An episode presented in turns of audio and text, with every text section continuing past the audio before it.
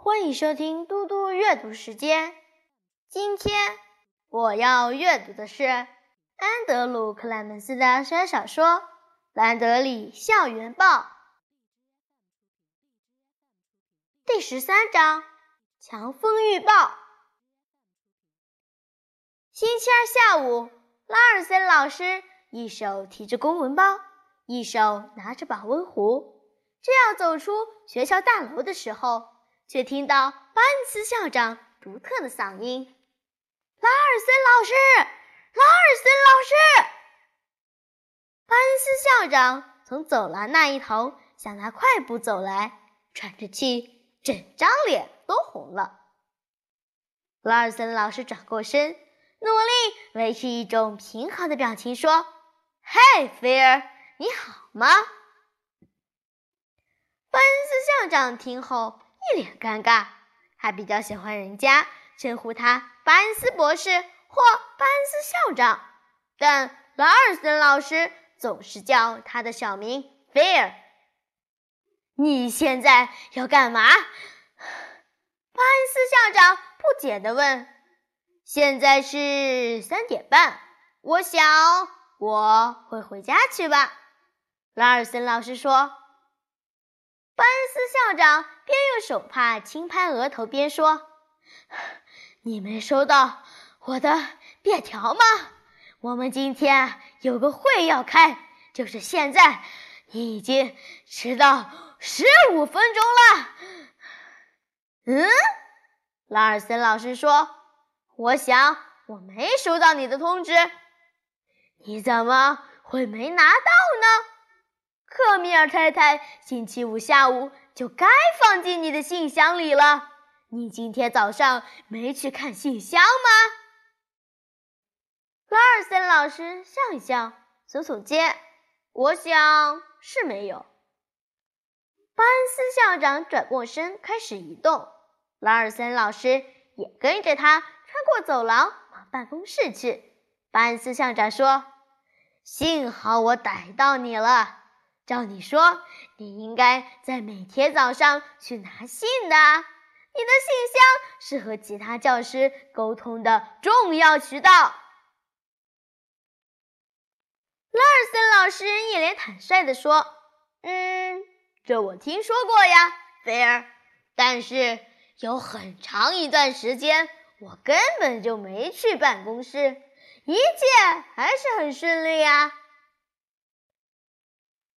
巴恩斯校长装作没听到这句话，他打开从那扇从走廊直通他办公室的门，拉住门，侧身让拉尔森老师从他身边挤过去。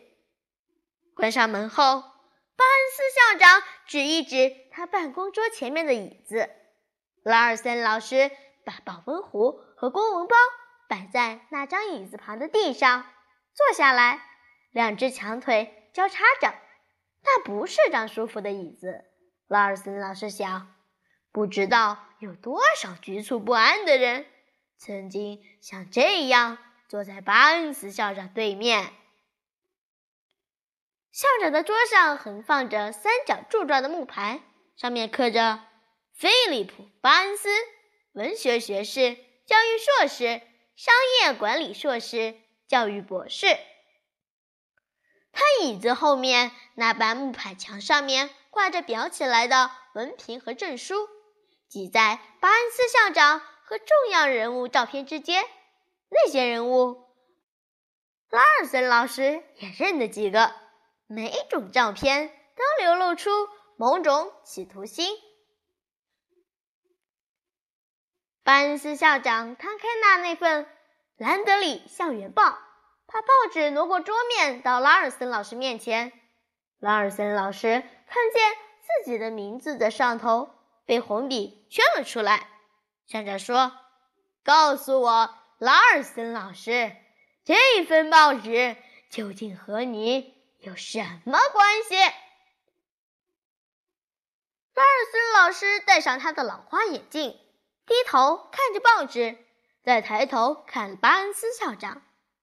我在上一堂有关新闻出版的课，拉尔森老师说：“班上有一部分学生办起了一份报纸，有点像是一个专题报告。他们写的很不错，你觉得呢？是啊，万斯校长说，写的很好。但问题不在那里。问题，拉尔森老师说：“我不知道会有什么问题。你说的问题是什么，菲尔？”班斯校长坐在椅子上往后靠，开始缓缓的左右摇摆，但视线始终停留在拉尔森老师的脸上。最高法院对黑泽尔伍德案的判决这件事，你熟吗？拉尔森老师立刻回答：“黑泽尔伍德吗？当然。一九八八年，美国联邦最高法院判定，学校校长有权决定哪些内容适合登在校刊上。这个判决也不是无异议通过的，但是有五位法官认为校长。”的确有这种权利。有些人认为法院的判决违反了宪法对自由言论的保障。另一些人却说，如果学校是发行人，学校就有最终决定权，这跟报社老板有决定权是一样的。